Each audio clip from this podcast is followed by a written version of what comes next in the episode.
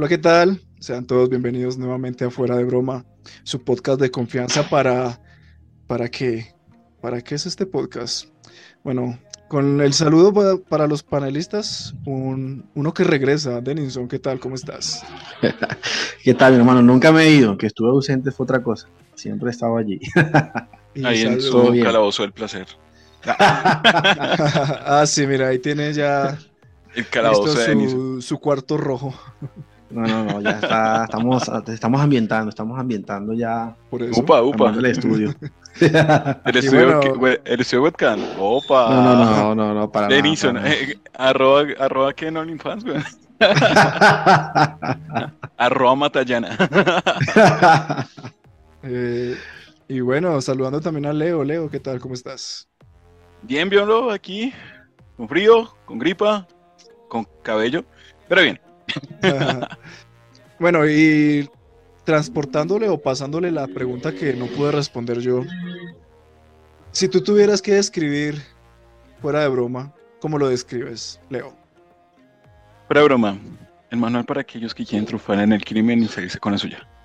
No sé por qué le pregunté. Mejor, Denison, dime tú. de fuera de. Creo que fuera de broma para mí es, es como un, un podcast con, con un ambiente muy joven y con temas eh, muy aleatorios, pero a la vez que son muy, muy, se vuelven muy tendencia a veces esos temas, porque son temas a veces que, que por restricciones algunos otros podcasts no los, no los, no los nombran, pero pues me parece que es un, un podcast de confianza. Sí. A ver, yo diría que es como de temas que te pueden retorcer de pronto un poquito el estómago escuchándolo. Y también de conocer hasta dónde puede llegar la maldad humana. También conocer casos que se salen un poco como de las explicaciones lógicas que pueden haber, como pueden ser casos paranormales, como pueden ser casos de encuentros cercanos con extraterrestres y cosas por el estilo. Creo que es una explicación un poco larga, pero un poco acorde a lo que hacemos. Y bueno, bueno, pues vamos a, a entrar en materia con lo que siempre tenemos, que son nuestras recomendaciones, que espero hayan traído sus recomendaciones. Que había que Sí, que claro que sí. Eso, Leo. Las di- recomendaciones. Di, di tu recomendación de hoy, ya que veo que estás de voluntario. Ah, pero por su pollo, no les quería recomendar el manga y anime. Eh, perdón si lo pronuncio mal. Kimetsu no Yaiba. O Demon muy mal, muy mal. No, sí, creo que así se pronuncia, sí, está bien. Eh, obviamente ya muchos lo conocen, es uno de los, digamos, de la nueva, llamémoslo así como de las nuevas, eh, de los animes en tendencia actual, pero no lo había empezado a ver, la verdad. Eh, lo empecé a ver porque creo, si no estoy mal, que van a estrenar una película de ellos, o sea, de este anime en cines, y pues quiero verla, que pues eh, mi novia es medio fan de esta serie, pues ya me la había recomendado mucho y pues aproveché unas pequeñas un pequeño tiempo vacacional, por decirlo así, pues para poderla ver, ya que estoy acá en casa. Ok, ok, sí, yo la he visto, es interesante, es, es buena, es buena, sí, sí. Y bueno, Denison, ¿tú qué nos recomiendas hoy? Bueno, la recomendación de hoy para las personas que nos escuchan es referente para que se vean las películas o la saga, llamemos así saga, de La Noche del Demonio. Es algo vieja, pero pues las recomiendo la verdad para que las vuelvan a ver, el que no la ha visto. La verdad es un poco de suspenso, terror. Es un conglomerado de sentimientos allí que atrapan a las personas en el, en el film. La verdad que la recomiendo mucho. Noche del Demonio o en su defecto Insidious. Exactamente, sí. Ah, hay veces que yo no entiendo el doblaje latino y eso que nos burlamos de- del español, del doblaje de España, pero acá no estamos tan lejos. ¿Por qué de Insidious le ponen la noche del demonio? No, no sé, la verdad. Cosas raras. Pero me uno también a esa recomendación. Ahí traen recomendaciones bastante interesantes porque creo que en el terror hay muy pocas películas que yo digo que, que son buenas, que vale la pena res- resaltar. Porque todas siempre tienden mucho a estar en lo mismo y realmente se vuelven aburridas. Pero esa es una de las que yo digo, wow, son muy buenas. Y ese director es, creo que, como de los últimos directores de terror, que es James Wan, de los que mejor lo hacen, porque él también ha hecho, por ejemplo, la saga del conjuro. Y, y bueno, y Aquaman. Pero bueno. Siempre he trabajado con demonios cerca, ¿no? Amber Heard, por ejemplo. y Jason Momoa. Eh, y bueno, bueno, y para continuar con el tema de recomendaciones, yo traigo la mía, que de hecho la vi ayer, hoy, pues el día que estamos grabando, el día anterior la vi, no sé cuándo saldrá esto, pero seguramente mucho después. Eh, vi todos en todas partes al mismo tiempo. No sé si les suena esa película. muy buena. Pero está nominada al Oscar. Muy, y, buena. Y lo único que puedo decir es que se te va a derretir el cerebro viéndola. Es creo que lo único que puedo decir. No sé si le dé para ganar el Oscar, porque también tiene sus cosas como. ¿Qué es esto? pero bueno, pero ahí está y la vi, fue muy buena y no recuerdo algo más raro que haya visto. Creo que es lo más raro que he visto me sumo, me sumo. Es más, la voy a volver a ver hoy. La voy a ver, no la he visto la verdad. Buena recomendación. Sí, pero prepárate para tener el cerebro vuelto papilla, porque es. ¡Wow! es, potente. Y bueno, pues Denison hoy volvió con todo al podcast porque él es el que nos trae el tema. Así con su cuarto rojo, a ver qué, qué nos trae con esa ambientación. No, no, no, no, es un cuarto rojo. sobre BCM. bueno, la historia que traigo hoy. ¿Cuál es la palabra de seguridad primero antes de empezar? puerco con alubias, eh, puerco con alubias. Eh, de pronto cabe hacer esta aclaración porque, pues, como le digo, el público de fuera de broma es un público también muy amplio que, pues, hay personas que tienen algunos gustos musicales que no los conocemos, pero sería bueno pues aclarar esto antes de iniciar. El tema con el que se vamos a tratar hoy eh, va a ser un tema con fines de entretenimiento. Acá no vamos a, juzgar ni vamos a sacar conclusiones eh, señalando algunos cuestionamientos hacia la persona que vamos ahorita a nombrar para que quede bien claro, solamente pues con fines de entretenimiento y pues eh, que esto solamente se basa en hipótesis eh, no tenemos documentos oficiales que lo pueda certificar de lo que vamos a hablar, pero pues es bueno hacer esa aclaración. Ok, sí. Sí, vale la pena el disclaimer. Aún, aunque no lo crean, yo no sé cuál es el tema que va a tratar. Pero también sumo un disclaimer y es que lo está trayendo Denison, ¿no? Por si acaso. Te estás eh, exonerando de, cualquier cargo o culpa. Bueno, tranquilo. Bueno, el tema que vamos a hablar hoy eh, es un tema muy, de pronto un poco conocido. Vamos a hablar de un cantautor eh, llamado Diomedes Díaz, pues cantante de música vallenata. Eh, Diomedes, Díaz, maestre. Diomedes Díaz maestre, pues él es del Cesar. La herida que siempre llevo en el alma. Mira, acá ya tenemos uno de los que va a sufrir con el capítulo. ¿Qué te pasa con el cacique, compadre? Bueno, me gusta ser que eh, sería bueno pues como hablar un poco de él, bueno, aparte pues de cantautor, compositor pues de música vallenata, entre su época pues de apogeo fue eh, una estrella acá del vallenato en Colombia. Eh, fue una persona. No, pues, no fue solo una estrella, fue la estrella. Creo que en el género del vallenato no hay alguien más grande que Diomedes. Bueno, lo que pasa es que a comparación pues de él, de él también está pues el binomio de oro también, que eso también sería bueno traerlo porque pues la muerte de Rafael Orozco también fue algo que también está rodeado de mucho misterio, ¿no? Lo digo porque pues ellos también no sé en qué cantidad fue uno más que el otro, pero lo que te puedo decir es que él no solamente Diomedes, sino también pues el binomio de oro y entre otros que pues de pronto no, no los conozca, pero pues... Yo sí me la juego, yo, me la juego y digo que Diomedes es más grande que el binomio de oro. No sé, no sabría decirte porque la verdad no, del género no, no, sino que fue, pues, él es como, como más el ícono que impulsó el, impulsó el, el género de, de la música vallenata pienso yo, no sé. Sí, y no sé qué es lo que tiene, porque si uno se pone a mirar, él no canta lindo. Un buen cantante no es, pero algo tiene. Lo que no sabemos es qué es lo que tenía, porque ¿qué van para traer gente, güey? y mujeres y todo. o sea. Bueno, Es que, eh, eh, ah, para hablar de Diomedes Díaz hay que poner la voz del chombo, güey. Hay que poner la voz del locutor. Un hombre. Venida de una región.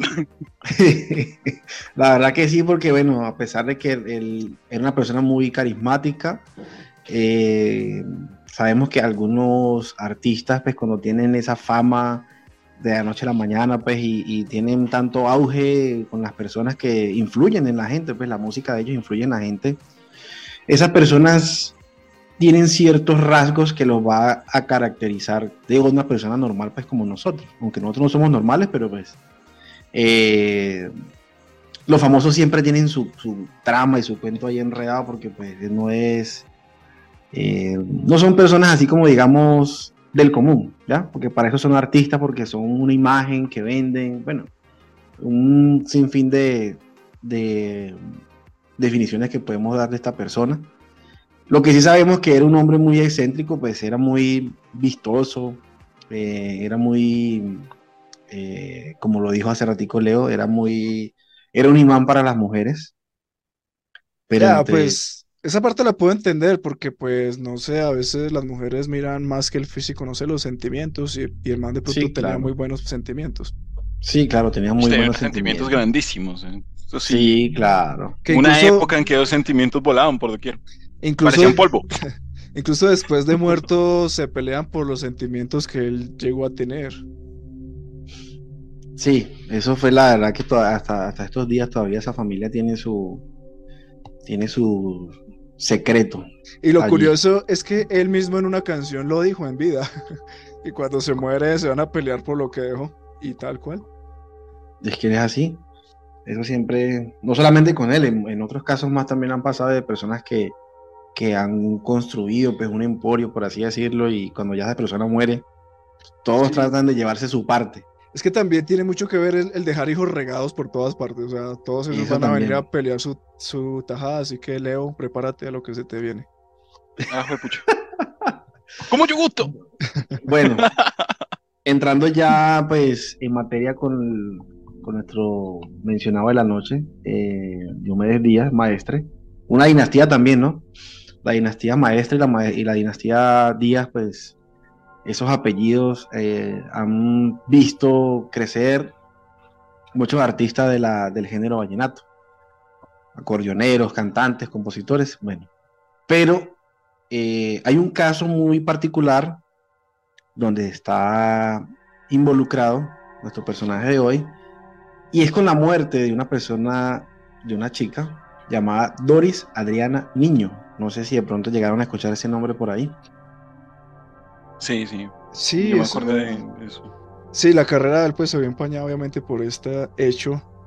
Pero realmente hacía detalle a detalle, no sé. Pero pues bueno, aquí está Denison. Bueno, eso es lo que vamos a, a descifrar hoy. Bueno, resulta ser que Doris, ella muere pues en unas extrañas circunstancias. Muere en Bogotá. Eh, eso fue el 15 de mayo de 1997. Para los que ya habían nacido, pues se enteraron de la noticia y los que no, pues se la perdieron.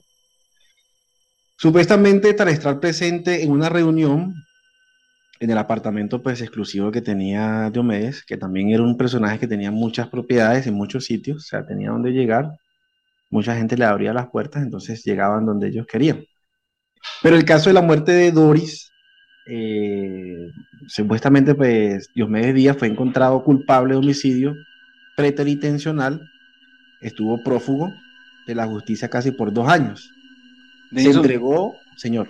eh, para, como diría David, para nosotros del SENA, eh, eh, la palabra que dijiste, ¿cuál fue? Perdón. Pero Preter- sobre- intencional. Para los uribistas, ¿podrías explicar a los uribistas que nos ven qué es eso? La palabra preterintencional refiere que cuando procede o intenta o tiene la intención de cometer algún acto en contra de la voluntad de otra persona. Ok. ¿sí? Ok, y para los rodolfistas, ¿qué es en contra de la voluntad de otra persona? Ah. Denison está muy que rojo. muy rojo. Bueno, yo le explico a los rodolfistas. Esto quiere decir que la persona no quería Eso, y eso. se lo hicieron. Sí, O sea, en ese caso sería como quería hacerle algo, pero no exactamente matarla, pero le quería hacer algo, algo así, ¿sí? Exactamente, exactamente así es. pues le resulta ser que esta persona en su momento se vio pues rodeada de tanta controversia con este tema y pues él se vio, eh, estuvo prófugo, ¿no? Prófugo de la justicia pues por más de dos años y pagó pues un total de 36 meses de pena reducida con una condena que inicialmente eran de 12 años. Eh, Luz Consuelo Martínez y dos de los escoltas cumplieron 10 años de cárcel por el delito de encubrimiento porque pues ellos también estuvieron implicados en la, en la muerte de, de esta persona. Hasta la fecha, el móvil del crimen no se ha podido establecer. Y hay pues numerosas hipótesis. Pero ¿cómo fue el crimen? ¿Eso sí se sabe? El crimen no se sabe en sí en sí cómo fue. Pero el, tema fue que pues, la persona murió asfixiada, pues cuando la consiguieron, eh, la consiguieron pues una, por así decirlo, una zona rural de Bogotá. Y eh, la persona tenía eh, evidencia de estrangulamientos, de golpes, pero se puede suponer, se puede hacer una hipótesis que de pronto fue que eh, esa persona pues no accedió a tener algún tipo de, intercambio carnal con esa persona y, y, nuestro personaje de la noche de hoy no estuvo tan de acuerdo y se molestó y la pudo haber atacado, puede ser, la pudo haber atacado y haber asfixiado y claro, las personas que eran de sumamente confianza de, Diomedes pues no, le van a, no van a ir a la policía a decir mire que Diomedes mató a una persona ellos también le incurrieron también ese... Lo que no se sabe es que si fue Diomedes o fue uno de los escoltas o fue el chofer también de él. Eso es lo que, lo que hasta el día de hoy no se sabe. ¿Sí? Entonces, ¿qué pasa? Que obviamente pues Diomedes gozaba de una, de una fama muy grande, así como de fama, también tenía de escándalos y controversias. Diomedes se divorció de su esposa Patricia Costa en el año 94 y convivió eh, formalmente en el 97 con la doctora, que le decía es la doctora, llamada Bexy Liliana González, con la que tuvo tres hijos. Tras la trágica muerte en 1994 del acordeonero Juancho Royce, que eso también hay un, hay un cuento allí con la muerte de Juancho Royce, que fue pues como el primer acordeonero que empezó con Diomedes Díaz en el género. Eh, formó la agrupación musical con Iván Zuleta, que también es, cantante y también es acordeonero. Con la que en esa época grabaron los álbumes de Un Canto Celestial en el 95 y el álbum Muchas Gracias en el 96. Ahora bien, entrando pues ya en materia de Doris, Doris Niño nació el 22 de marzo de 1970 en Bogotá y vivía en el municipio de Soacha, que de pronto pues era como vecina de, de Leo. Pudo haber sido. Dato importante, no lo sabía. Sí. Ella vivía pues con su madre Rosadel y sus hermanos. El hermano se llamaba Rodrigo Niño, que era pues aparte de, de, amigo, era su confidente. Y su padre cuando murió Doris tenía 14 años de edad. Su hermana Oliva decía que Doris Adriana sufría de migrañas y no consumía ningún tipo de drogas, ni alcohol, ni cigarrillos, ni nada de esas cosas. Según los familiares de Doris, eh, sentía fascinación por Diomedes Díaz. En varias oportunidades, algunas imágenes se llegó a ver Doris muy cerca de la tarima cuando el cantante pues, se presentaba en algunos en algunos eh, escenarios, tanto de Bogotá, eh, Valledupar y en muchas partes que se presentó, se vio muy cerca de él. Pero ellos, eh, más que todo Doris, negaba pues como la el tema de que tenían alguna relación sí compartían pues algunos momentos, pero ya decían que no tenían nada, ¿no? Ah, Aparte de eso, pues... O sea, ella en ese momento no era solamente como una simple fan, sino que ya tenía contacto con él. Sí, ya tenía contacto con él, de hecho pues, hasta se escribían cartas, en aquel tiempo pues no existía, no existía el WhatsApp ni nada de eso, entonces eh, se escribían una que otra carta. Y siempre mantenían ese contacto, él cuando de pronto iba a Bogotá, Diomedes la llamaba a ella, se veían, o sea, había pues eh, encuentros continuos. Lo que no sabemos qué pasaba en esos encuentros, pero había pues ciertas, de hecho yo le envié unas fotos a, Leo para que me hiciera el favor y me las publicara ahorita ahí en pantalla. Por supuesto, vamos para allá. Ciertas fotos se llegó a ver que ellos eran muy unidos, por así decirlo. Ok. ¿Y esas cartas que se compartían nunca salieron a la luz? Hay una carta que sí salió a la luz, pero no era como tal una carta que, le, que implicaban que, que Diomedes Díaz pues, era una persona agresiva o algo. Mira que todo lo contrario. Ella siempre lo describió como una persona muy amable, muy querido, eran pues muy atentos con ella, o sea, cuando ella necesitaba algo, pues eh, Diomedes siempre le colaboraba, que necesitaba tal para tal. Sí, el sugar, por así decirlo. Entonces, él, o sea, ella pintaba a Diomedes pues, como una persona muy, muy amable, pues muy dulce, entre lo que cabe, ¿no? Sí, es Entonces, que por eso, o sea, es que siempre van los sentimientos, por eso es que tenía tantas chicas. No, y le cabía, digo, dentro de lo que cabe, perdón. no, fijo que le cabía, pues, de alguna forma se cobraba sus sentimientos. Bueno, entonces, eh, Aparte de eso, pues Doris también tenía pues un negocio, ella tenía una escuela de aprendizaje de computación llamada Escuela Canadiense de Sistemas, que pudo montar tras haber realizado un préstamo financiero, la cooperativa Jacob se llamaba en Soacha, no sé si todavía existirá eso. Entonces dice que Doris eh, tuvo acceso a Diomedes Díaz a través de uno de los músicos del artista, que en 1995 se lo presentó. Al contarle a su hermano Rodrigo sobre su relación con Diomedes, su hermano le advirtió sobre la vida desaforada que este personaje llevaba y escandalosa que rodeaba pues al cantante. A pesar de las advertencias que su hermano le dio, Doris siguió adelante con esa, con esa relación, llámese de amigos o lo que fuese. De hecho, según los familiares de Doris, la hermana de ella cayó en depresión cuando hubo un intento de que Diomedes Díaz, en uno de esos encuentros, ella intentó, eh, él intentó golpearla a ella. Entonces, él había evitado como el contacto telefónico con Diomedes porque la familia de Doris se lo había prohibido, pero ella pues cayó en un estado de depresión que ella quería que Diomedes, Diomedes, Diomedes, que, que ella lo quería ver y quería estar con él. Listo. Entonces ya hubo una, un, un precedente de este tema de, una, de una agresión física hacia ella, pero ella pues, se dejó llevar, por así decirlo, de los sentimientos. Recapitulando de esos sentimientos, recapitulando, Dani, porque veo que son varias fotos ahí como las que hemos pasado. ¿Cuánto tiempo duraron ellos con, en relación, no? Mira. ¿cuánto tiempo Doris, Doris, ¿cierto? Sí, Doris, Doris. ¿Cuánto tiempo Doris amó este hermoso rostro? no sé en cuánto tiempo lo, habrá pues adorado, amado ese rostro, pero lo que sí se tiene conocimiento es que ellos desde el 95 ya empezaron a conocer y a tener algunas salidas, algunos encuentros, desde el 1995. Porque a través de un músico, pues ella conoció a, a, Diomedes. No fue que ella directamente le llegó a Diomedes, sino que pues a través del músico le dijo, mira, hay una chica que te quiere conocer, que no sé qué más. Y como él era un hombre de corazón amplio, pues que tenía amor para todos, entonces sí, dale, está bien, vamos a conocerla. Y, y ahí fue que empezaron pues a tener ese, esos encuentros. Ah, es como Leo. Por eso ah, no sé. es fan de Diomedes. como yo gusto, diría de nuevo. Mira, no, o sea, te diría que sí, pero si, si supiera, te diría que. Seguro que te diría que sí, pero. Ah, no sé, no sé. Como si, como sabes en el video. Si lo supiera, te lo juro que te lo dijera. Si lo supiera, te, te, juro que te dijera. pero, no sé, no sé. Pero espera, quiero hacer aquí una pequeña pausa.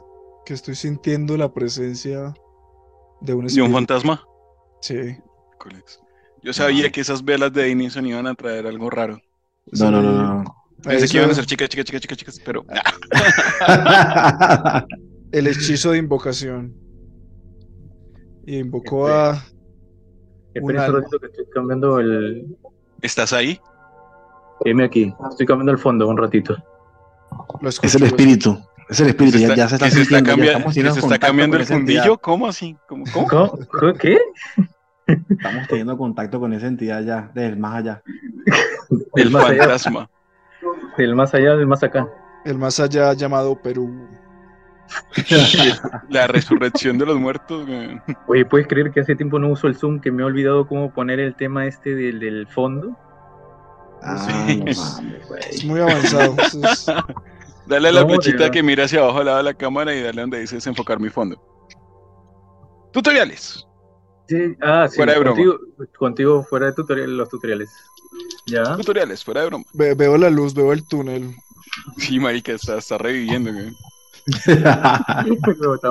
¿Será que resucita más bonito? Porque más feo, difícil. rayos. Ya, entonces, Eh, no lo veo difícil. desenfocar mi fondo, así tal Dice- cual. Se desenfocó él. No, no, no, ya desenfocar mi fondo. No lo reconoció como persona, lo reconoció como fondo. Seleccionar fondo virtual. Ah, ya, aquí era. Tan bobos. Ya está. Upa, upa. El símbolo de fuera de broma. Claro, el que ya saben. Ya está.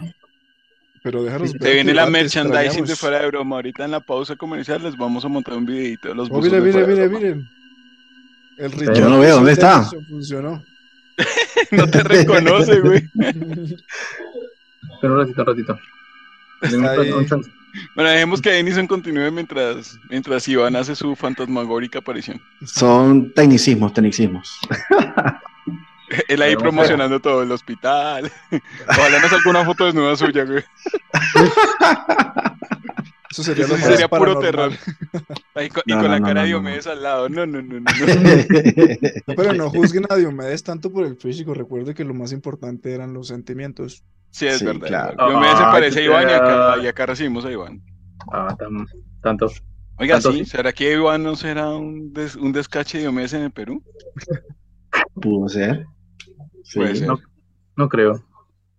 No, pues no, no le veo el dinero. Hijo No. de mi hija, mi nieto será. Hijo de mi hijo, en duda estará. Espera. Entre filtros. Denny, continúa con la historia que Iván va a demorarse. Sí, voy a Bueno. demorar un poquito. Un poquito nomás. Bueno, bueno. Seguimos entonces. Corte y seguimos. Entonces, Perdón. entonces, ¿listo? No, sigue, sigue, tranquilo. Bueno, entonces en este orden de ideas, eh, recapitulando lo que estamos hablando, pues ya sabíamos que Doris ya había conocido a Diomedes Díaz en, en 1995 y ya hubo un antecedente de agresión. Que estamos claros que pues eh, de pronto...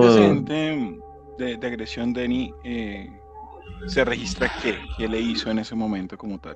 Golpes. Pues según lo que comentan fue intentó golpearla, pero no, no sabría decirte porque pues la investigación no, no reveló más datos que si fue que la golpeó o no. Pero cómo este noble hombre hizo eso. Vaya usted a saber porque no sabemos, como en algunos videos que de pronto esta persona ha salido, está bajo el efecto de sustancias psicotrópicas, alcohólicas, entonces tú sabes que ese tipo de, de, de, mm, llamémoslo así, de, de sustancias, valga la redundancia, eh, pueden desconectar pues, la, la realidad y la percepción de una persona, que no se miden pues, en los actos que, que puedan realizar porque lo mal llamado pues borrocacer como que le dicen pues pasan cosas y bajo el efecto del alcohol o alguna sustancia y no recuerdan nada sino hasta el día siguiente entonces Ok, ok. pudo haber sido que Bueno, se aproxima aquí el momento de la pausa obligada que siempre tenemos que hacer, donde vamos a tener una publicidad muy buena de nuestra mercancía que está disponible. Pero quiero rápidamente dar un pequeño consejo y es, mire las red flags. O sea, si te golpeó una vez, vete, no va a cambiar, puede terminar Sí. en algo peor. Y con esto no quiero decir que sea culpa de las, de las mujeres si esto pasa, sino hay que saber alejarse de, de todas estas situaciones que seguramente van a terminar en algo mucho peor. Y pues nada, eso. Volvemos. perfecto Amigos y amigas, sí, así como lo escucharon durante este podcast, ya hemos generado la merchandising de fuera de broma. Hemos empezado con unos hoodies, tanto en blanco, negro, amarillo, el color que ustedes prefieran, con el logotipo de fuera de broma, como lo están viendo ahorita en este momento en pantalla. Pueden pedirnos cualquier talla o cualquier motivo que sea de su gusto o agrado. Claro que se los enviaremos directamente a su casa y si quieren consultar cuánto puede valer para ustedes, simplemente contáctenos al número que aparece en pantalla. Agradecemos su apoyo. Esto es Fuera de Broma.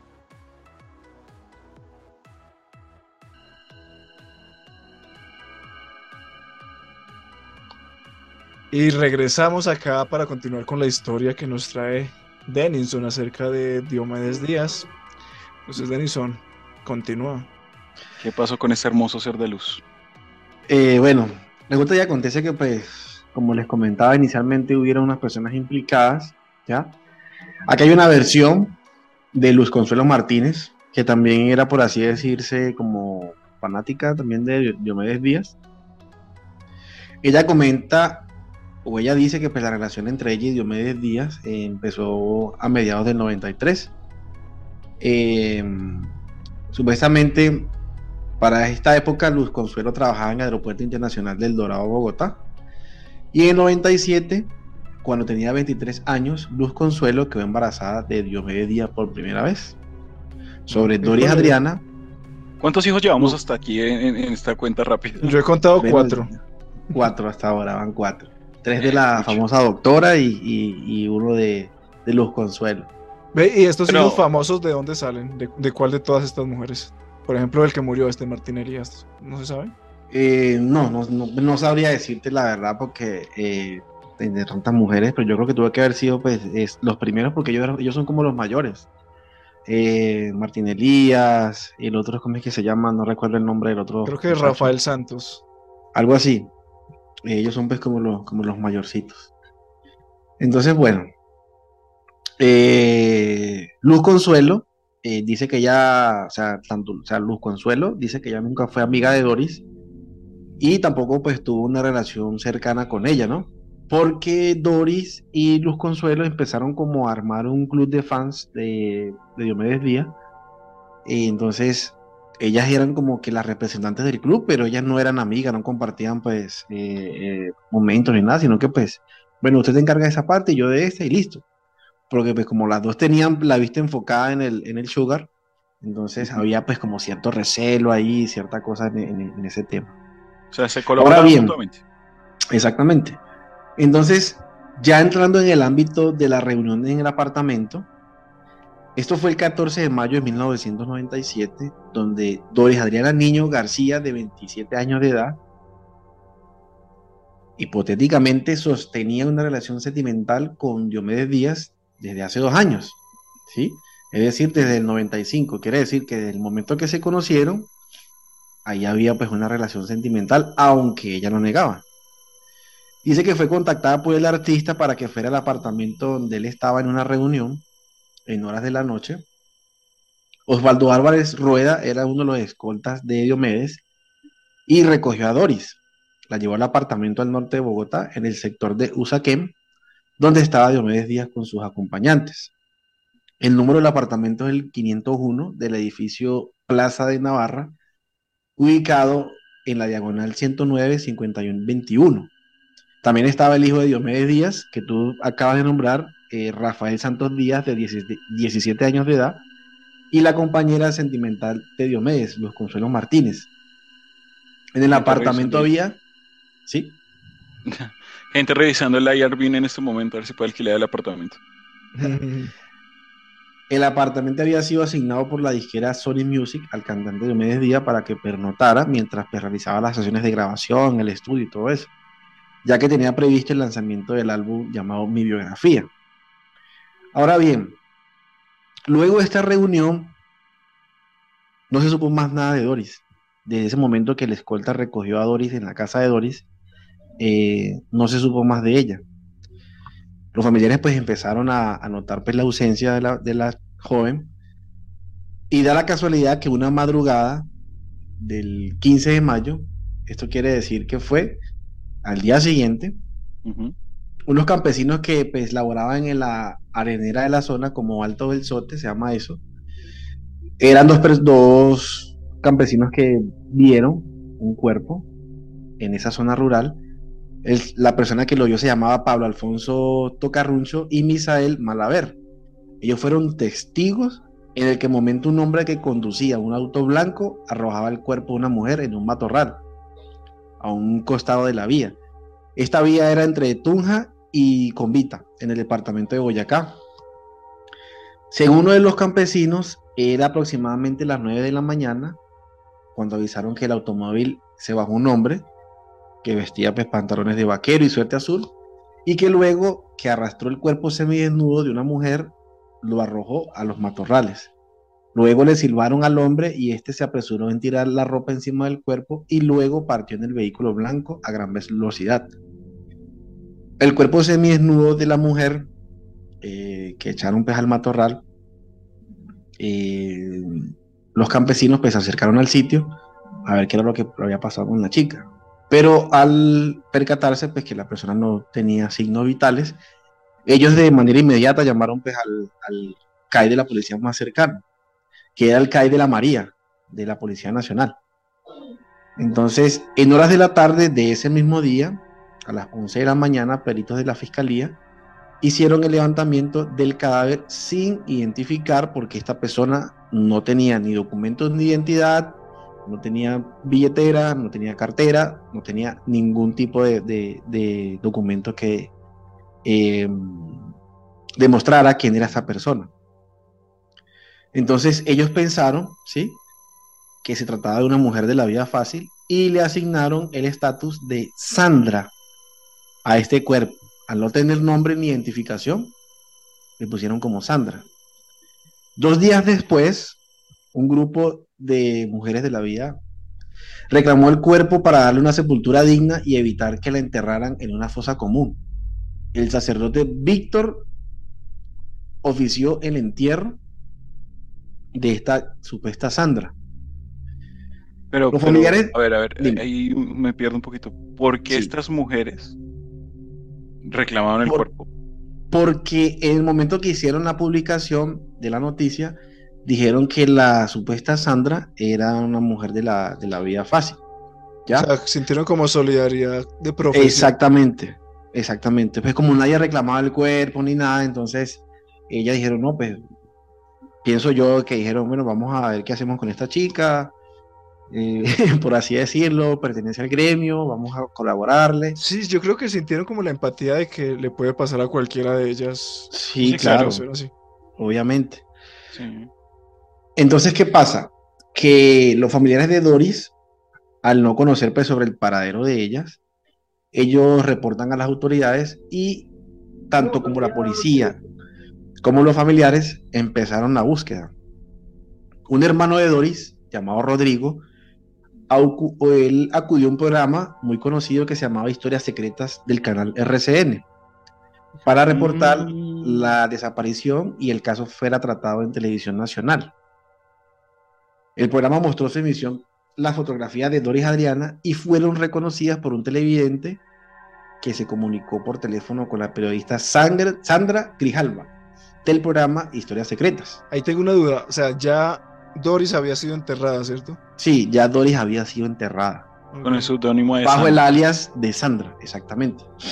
Hoy estamos súper cultos, vienen todas las palabras que hemos usado. Sí, perdón. eh, amigos uribistas, seudónimo. ¿Qué es seudónimo? El alias. bueno, ahorita, ahorita Denison dijo pernotar, o sea, descansar en la noche. Pernotar.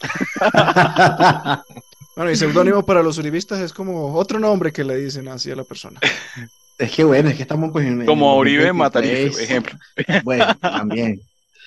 Estamos pues usando pues año nuevo pues palabras nuevas a nuestro a nuestro léxico del podcast. Claro, acá también educamos a nuestros audiencia. Escucha. Claro, claro que sí. Bueno, resulta ser que las fotos son publicadas, ¿sí? Ujú. Eh, una persona que reconoció pues la, la foto de la alias Sandra, la periodista, eh, se dirigió hasta el sitio pues para contactar con la persona, porque ya que la persona pues había llamado al canal, le dijeron, mire, la foto que ustedes acaban de publicar, eh, esa persona yo la vi, eh, que estaba, bueno, hizo el relato pues de, la, de lo, lo que había pasado. Entonces él confirma que sin duda alguna era Doris, era Doris con el alias de Sandra. Sí, es que Doris, Doris también tenía como en la cara algunos lunares muy particulares. Sí. Sí, era fácil de reconocer, ya, si lo habías visto, claro. Bueno, entonces, eh, en otra pista encontrada fue dada a conocer a Grijalva por la entonces jefe de la prensa de medicina legal, quien encontró un pequeño papel en el bolsillo de Doris con la dirección del apartamento al norte de Bogotá, donde fue vista por última vez, cuando hubo la famosa reunión. Mm. del día 14 de junio. Más o menos cuánto tiempo ha pasado desde el entierro hasta este punto de la investigación. Mira, dice que pues el 13 de junio como tal fue que exhumaron el cadáver de alias Sandra y la reunión fue el 15 de mayo. Es decir, que ya estaba para, para cumplir un mes. Le faltaban como dos días, tenía por ahí que unos 28 días de, de Sí. Desde el momento de la reunión, ¿no? Porque ella la muerte como tal fue el día, el día 15. en la- el día 15 en la madrugada. Pues hasta la- en la- entre el rango de la madrugada de 4 de la mañana a 9 de la mañana fue que supuestamente fue la hora de muerte. Bueno, pues realmente siento que no fue tanto tiempo, o sea, en un mes, pues para un cadáver desaparecido. Fue relativamente pues, eh, pues rápido encontrarlo o que, o- o que lo identificaran. Sí, y, y esto es algo particular que tiene, que tiene como similitudes con el caso anterior que tratamos. Primero, pues, violencia contra la mujer, nada nuevo. Y lo segundo es que en ese capítulo hablábamos de cuando la policía actúa y cuando no. Y generalmente es cuando un caso se vuelve mediático. Y este caso se volvió mediático y ahí sí vuelan. Sí, claro, lo que pasa es que aquí, ¿qué fue lo que, lo que impulsó pues más el tema de la búsqueda? El hermano de Doris, pues, Rodrigo, él fue pues directamente a ese programa pues llamado Historias Secretas. Entonces, ¿qué pasa? Que él, al no tener pues eh, resultados por parte de la policía, pues él acude al canal porque sabiendo pues que el canal llegaba a más personas. Y gracias a eso fue que pues pudieron hacer la, la- la identificación de, de Doris. Porque si no hubiese sido por eso, créeme que todavía Doris la estuviesen buscando. O sea, prácticamente fue más la labor de, de este programa que mencionas. Que Sí, fue puro trabajo Es más labor del programa, exactamente. Entonces, el 13 de junio eh, fue, dada la, fue la noticia, digo el 12, el 13 de junio, pues, eh, cuerpos del CTI, de investigaciones penales y todo lo demás, se acercaron al sitio para exhumar los restos de, de Doris y confirmar la identidad de ella. Al día siguiente, los familiares enterraron de nuevo a Doris en el cementerio Jardines de, del Sur, en Bogotá, tras hallar el vínculo del cadáver encontrado sin identificar la desaparición de Doris Adriana, la periodista Sandra Grijalvo aseguró que al tratar de indagar a Diomedes no tuvo mayores respuestas. En una de las llamadas No sé, dialogó te lo incluso, juro que no sé. de hecho, la periodista logró hablar con Rafael Santos, que era el hijo de, de Diomedes Díaz, que en ese, en ese entonces él tenía 17 años. Ok. quien informó que su papá se encontraba durmiendo luego pues, de una parranda, pero que no sabía nada sobre la mujer. La periodista también contactó a Luz Consuelo Martínez, que pues, ya era madre de uno de los hijos de, de Diomedes, tampoco tuvieron ningún tipo de respuesta. El 18 de junio, el guardia de seguridad José Tobias Lozano, portero del edificio Plaza Navarra, donde se quedaba Diomedes, eh, aseguró ante la fiscalía en un interrogatorio que duró prácticamente como tres horas. Vio salir a Doris Adriana del edificio con vida y acompañada de uno de los escoltas de Diomedes. Al día siguiente, el portero volvió a asegurar en una entrevista al diario El Tiempo que vio a Doris salir del edificio junto al escolta. Entonces aquí hacemos un paréntesis. ¿Por qué digo que Diomedes puede ser que esté implicado en esto? Porque pues según el relato del, del guarda de seguridad del edificio, él asegura que vio a Doris saliendo del edificio con vida. En ningún momento él dijo que, Doris nunca salió, pero si él dice que, él- que él había salido caminando, quiere decir que Doris entonces sí salió con vida de allí. Ahora me genera la duda, y es la primera pregunta que vas a sortearse esta noche. ¿Ustedes no creen que de pronto Diomedes Díaz no fue el culpable de esto, sino Consuelo, que tenía pues como ciertos roces con Doris, según pues todo el relato que he dado hasta el momento? ¿Ustedes qué piensan? Ok, bueno, antes de dar mi opinión, le damos la bienvenida a Iván, que por fin aparece. No, aparecer Y ya se había fue. aparecido. Una segunda ya bienvenida.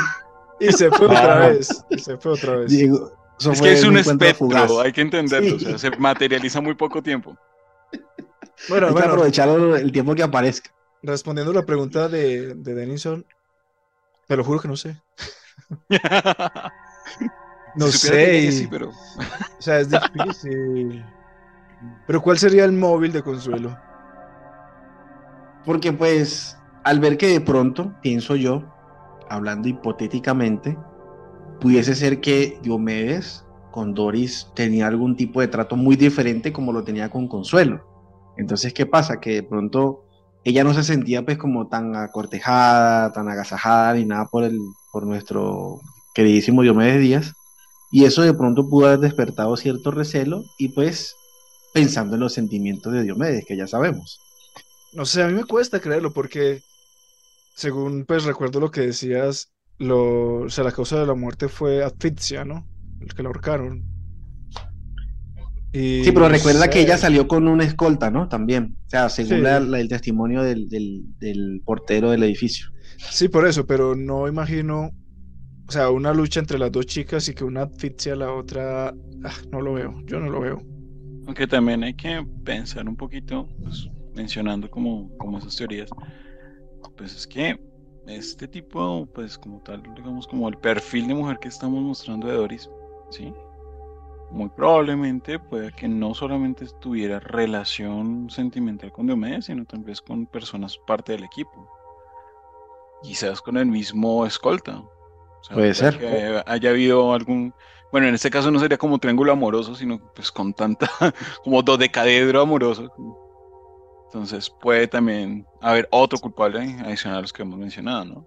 Aunque también está la posibilidad de que el portero estuviera sobornado o algo así. También. Pudiese ser, pudiese ser. Entonces, luego de las investigaciones, pues empiezan a generarse las condenas. Medicina legal hace su estudio correspondiente, su autopsia. Eso fue el 11 de agosto de 1997 y determinó que Doris Adriana Niño había muerto, era a causa de un paro cardíaco por sobredosis de cocaína. Ok. Ok.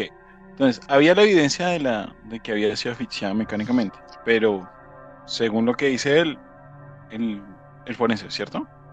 Sí. Según lo que dice el forense, murió fue de sobredosis. Ahora bien, lo, lo que, Ya. lo que no sé es que si pues ya pas- haber pasado tanto tiempo, eh,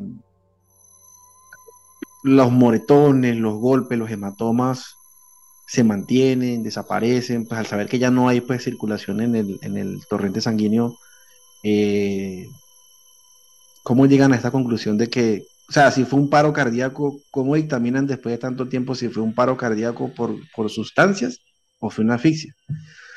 Que me lo diga el Bueno, licenciado Iván. médico. Bueno, más que todo cuando es por tipo de asfixia, por, por, por algo contundente, en este caso una cuerda, digamos algo, siempre, siempre se va a quedar marcada, marcado el cuello, siempre va a quedar marcado con algo. Sean la- las manos o lo que sea, la fuerza, siempre va a eje- ejercer una presión sobre el lugar que, se está, donde se está aplicando. En este caso, si ha sido el cuello, siempre va a quedar una marca. Rasgos de que ha sido un forcejeo y siempre, ahora, si me preguntas, ¿Es posible que una persona eh, ya muerta pueda seguir con los golpes, con las contusiones y todo esto? Pues sí. Sí, sí puede haber esto. Entonces, se base a peritos, pueden ir investigando, viendo el cuerpo y descartando posibles, ¿no? Como lo que estaban hablando ahora, ¿no? Eh, tienen muchos culpables, tienen muchas personas allí dentro de lo que pudo haber pasado.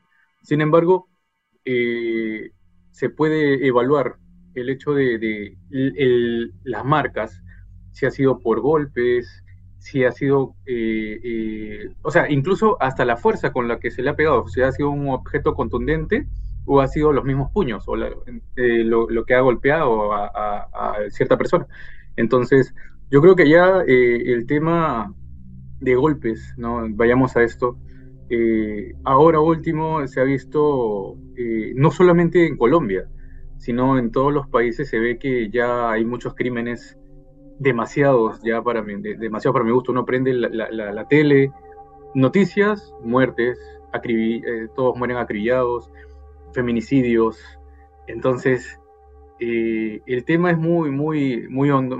Vamos a ahondar mucho en ese tema, pero en caso de esto puntual, eh, a mi parecer, eh, sí, o sea, pueden encontrar al responsable, pero de allí a que digan, ¿sabes qué? Esta persona fue, saben que de por medio, de por medio, siempre va a haber alguien que los cubra. Siempre. Una pregunta, Denny. Hablando de eso, de, lo que, de las cosas que se observan de pronto en un crimen, ¿a ellas le hicieron algún tipo de prueba, eh, qué sé yo, eh, para saber si fue de pronto violada, si había sostenido relaciones, algún tipo de prueba de ADN? Pues porque al principio del podcast tú estabas mencionando que había habido una acción predeterminada. O sea, no era que le hubieran querido asesinar, pero que se había buscado hacerle algo. Sí. Entonces, no sé. Mira que luego de que pasó todo este revuelo, eh, hay un segundo análisis de la, del cuerpo de Doris. Nuevamente, pues es exhumado. Ya en el, ya en el, en el, prácticamente en el 98. Ellos, este segundo punto de vista, lo logra pues la familia de Doris, que logra pues un acuerdo con medicina legal para que le hicieran un segundo análisis forense, donde determinaron que la joven no había fallecido por sobredosis de droga, sino por asfixia mecánica. Oh, pero ahora, pregunto, una pregunta. ¿Cuánto tiempo transcurrió para que le hagan la segunda, bueno, la, segunda parte, por así decirlo, de la autopsia y todo esto que, pidió la familia? Más de un año, ¿no? Sí, más de un año, exactamente. Más de un año. Y, en ese lapso, ¿cómo, cómo eh, no sé si, si tengas este, alguna información de cómo habrá estado el cuerpo en ese momento después de haber transcurrido el año? Porque para hacer la autopsia nuevamente, recuerda que también puede, puede haber muchas, muchos factores. El hecho de que cambien ciertas cosas también. Pues mira, acá en la, en la, en la redacción que tengo, eh, no especifica pues en qué estado pues se encontraba pues el, el, cadáver, llamémoslo ya pues a estas alturas, porque pues ya después de un año eso ya sí, no pues, nada. Claro. Porque lo que pasa, ¿sabes por qué se llegó al segundo análisis? Porque Doris no tenía antecedentes ni de consumir sustancias, ni de eh, consumo de alcohol, ni nada de eso. Entonces la familia decía, bueno, pero qué raro, como, muchas cosas como que no encajaban. De hecho, eh, yo tengo una duda. Dígalo. Durante este año ya se había dictado una sentencia sobre el caso, o sea, un juez ya había dicho esto fue así. Pues bueno, mira que, que hubieron unas condenas, ¿sí? Eh, de hecho, pues Diomedes Díaz fue capturado por tener una presunta relación con la muerte de Doris. Eh, él fue capturado en el aeropuerto del Dorado. Colombia. Luego fue llevado, sí, luego fue llevado a un calabozo pues, por personal del CTI, donde también pasó la noche Luz Consuelo Martínez, quien también trabajaba en el aeropuerto. Igualmente los escoltas Héctor Mauricio Botia y Osvaldo Álvarez Rueda. Y el portero del edificio, José Tobias Lozano, que también pues, lo veían como, como sospechoso en el tema. Sí, es que yo creo que el testimonio de él fue precisamente encubriendo, ya sea por dinero o porque de pronto estaba involucrado, no sé. O estaba arriba en la fiesta también. O, también por miedo, porque también recordemos que cuando hay poder, o sea, poder adquisitivo, muchos pueden tapar boca o pueden mandar a amenazar a personas. También. Sí, también. Pero tengo una duda. Eh, o sea, ¿esto que sucedió de la captura y eso fue después del de la segunda autopsia o de la primera? No, eh, después de la primera. Después de la primera, porque pues eso fue, de hecho hay una versión que cuenta Diomedes, que ya la iba pues, a, a compartir acá. ¿Qué es Diomedes? Dice que pues Diomedes compareció contra el fiscal Julio César Martínez en la sede de la Fiscalía General de Teusaquillo en Bogotá.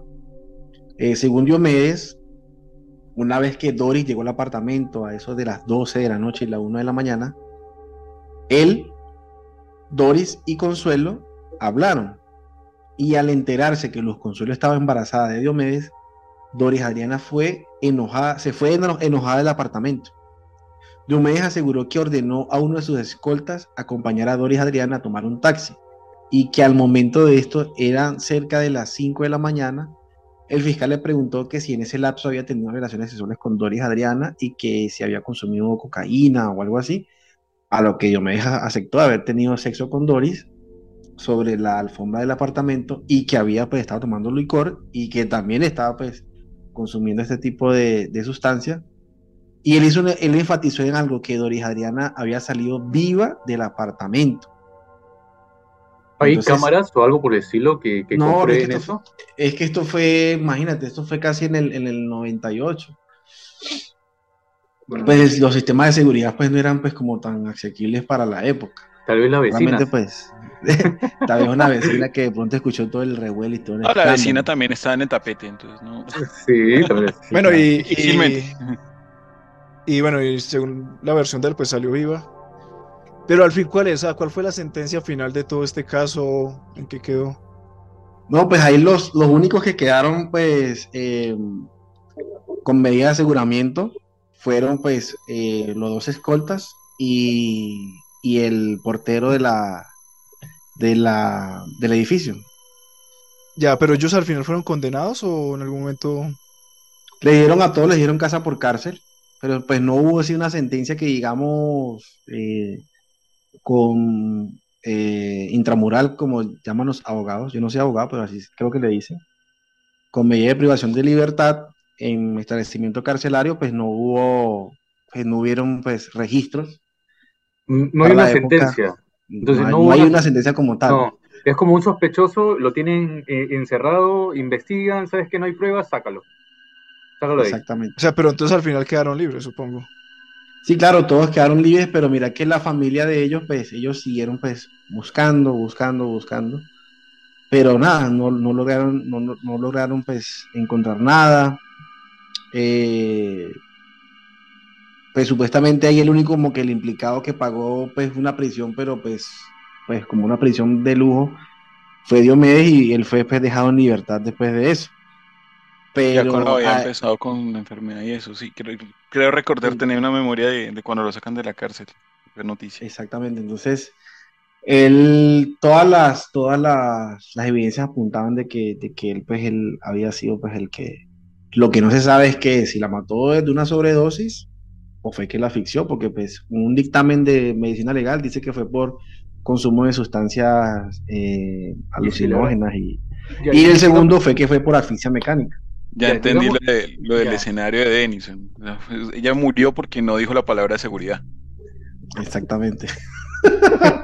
No, pero, pero ahora vayamos a esto. Puede ser, puede ser que le haya colocado sustancias nocivas eh, en la bebida o en algo, y esto eh, haya complicado un poco, tal, vez tenía, alguna enfermedad respiratoria, que haya complicado el hecho de que eh, no pudo respirar del, eh, mejor, no pudo respirar bien, perdón, y pudo haber sido esto consecuencia del consumo que tuvo sin querer, porque le dieron a ingerir algo. Tal vez, el hecho de poder ahogarse, porque normalmente cuando una persona consume algún tipo de sustancia nociva, el corazón bombea más sangre de lo normal. La presión sanguínea aumenta, entonces esto quiere decir que necesitamos respirar más rápido. Y tal, vez al deglutir, al pasar saliva, se va, se atorando, se va atorando, tal vez quería tomar agua o algo por el estilo, y fue eso tal vez, digo, supongo, la causa de- del que haya pasado a un ahogamiento, tal vez una asfixia provocada por consumir algo, ¿no? O querer beber algo para pasar algo. ¿no? A mí lo que me Bueno. llama la atención de este caso es la impunidad, porque, o sea, fuera cual fuera el medio como se dio la muerte, o sea, es muy obvio que son culpables, porque la chica salió muerta de ahí, o fuera que fuera caminando viva, pero al final apareció muerta después de estar con ellos. O sea, yo creo que si hubiera sido otras personas, que no fuera Diomedes Díaz y su entorno, otra sería la historia. Sí, claro, obviamente. Me hicieron, me hicieron recordar algo que pasó aquí en, en Perú con un futbolista que fueron a, a una fiesta con unas voleibolistas y, ¿Con unas qué, perdón? unas jugadoras de voleibol. Pero Ah, ok, de- ok, ok. ¿sí? La cosa es que entró este seleccionado peruano eh, y la- una de las jóvenes, eh, pues, tal, tal cual, salió muerta también. Que había ingerido sustancias nocivas, estaban viendo peritos y todo lo demás, y quedó zanjado.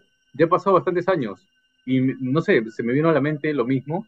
Y de verdad, ciertas cosas quedan tan impunes que a veces nos quedamos con eso del sinsabor de por qué, como David menciona, ¿no? Es tan impune que es, ¿por qué no le dieron más investigación? ¿Qué, qué, qué pasó para que zanjaran eso? ¿No? Sí, yo supongo porque pues también, como te digo, Diomedes pues era una, era una persona pues muy adi- adinerada pues por todos los éxitos que había tenido, que había cosechado, de la manera que fuese.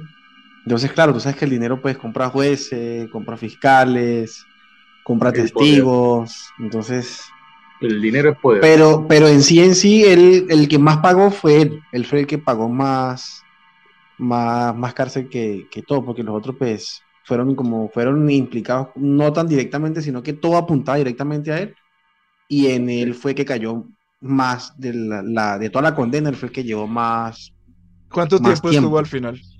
32 meses aproximadamente estuvo recluido. Ok, eso en años serían. Serían como dos años y, y medio más o menos, o más, 18, casi dos años y ocho casi- meses. 18, Sí, dos casi años. tres años. Casi tres años, sí. Porque 18 meses, año y medio. Bueno, pero aún así Sí. es, es muy poco tiempo pues para un homicidio. Sí, ahora Pero de bueno. 25 más. Pero bueno, ¿hay algo más que agregar de este caso, Denin?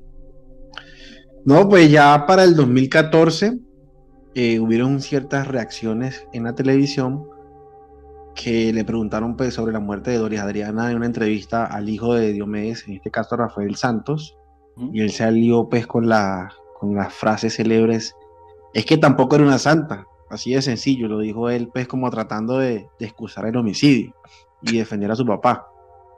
Ay, Dios mío.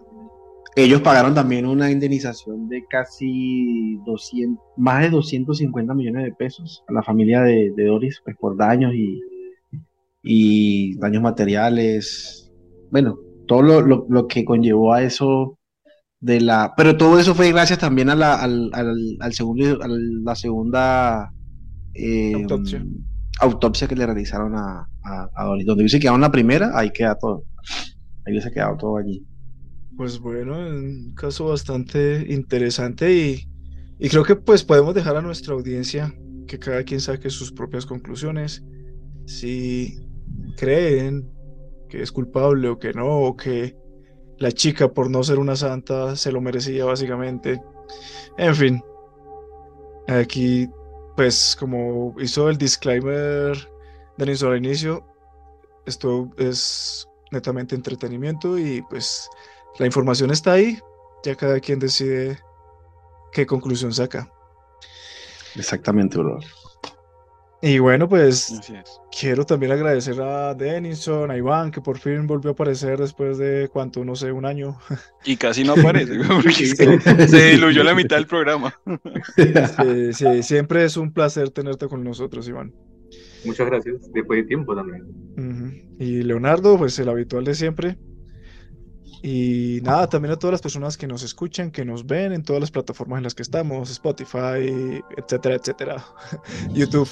Eh, también recuerden suscribirse, seguirnos en redes sociales, etcétera. Y nada, nos vemos. si gana David en TikTok, que ahora tiene TikTok. Sí, TikTok. Está Ah. al otro. Eh, No, no en estoy canal de de broma.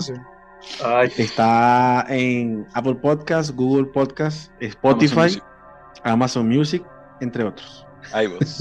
yo- En España no se escucha mucho en iVoox, solo son los de España. Oh, El mayor público está en España en iVoox. Más bien algo cortico. Algo cortito. Bien Sí, cortico porque feliz- queda un minuto, Iván. Feliz día para todos. Ah, verdad, estamos grabando el día de San Ah. Valentín. Gracias. Ah, hablando de San, hablando, oye, qué, qué curioso, o sea, 10 San Valentín, hablando de amor, de y muerte. el otro día. Luces rojas, pero bueno. Yo creo, sí, azules, están azules en ese momento. Para el segundo chicos, round todo tocó Tengo azul. que despedir ya que esto se va a cortar y Denison está que se usa esas luces rojas. Nos vemos, chao. Chao, pues. Uh.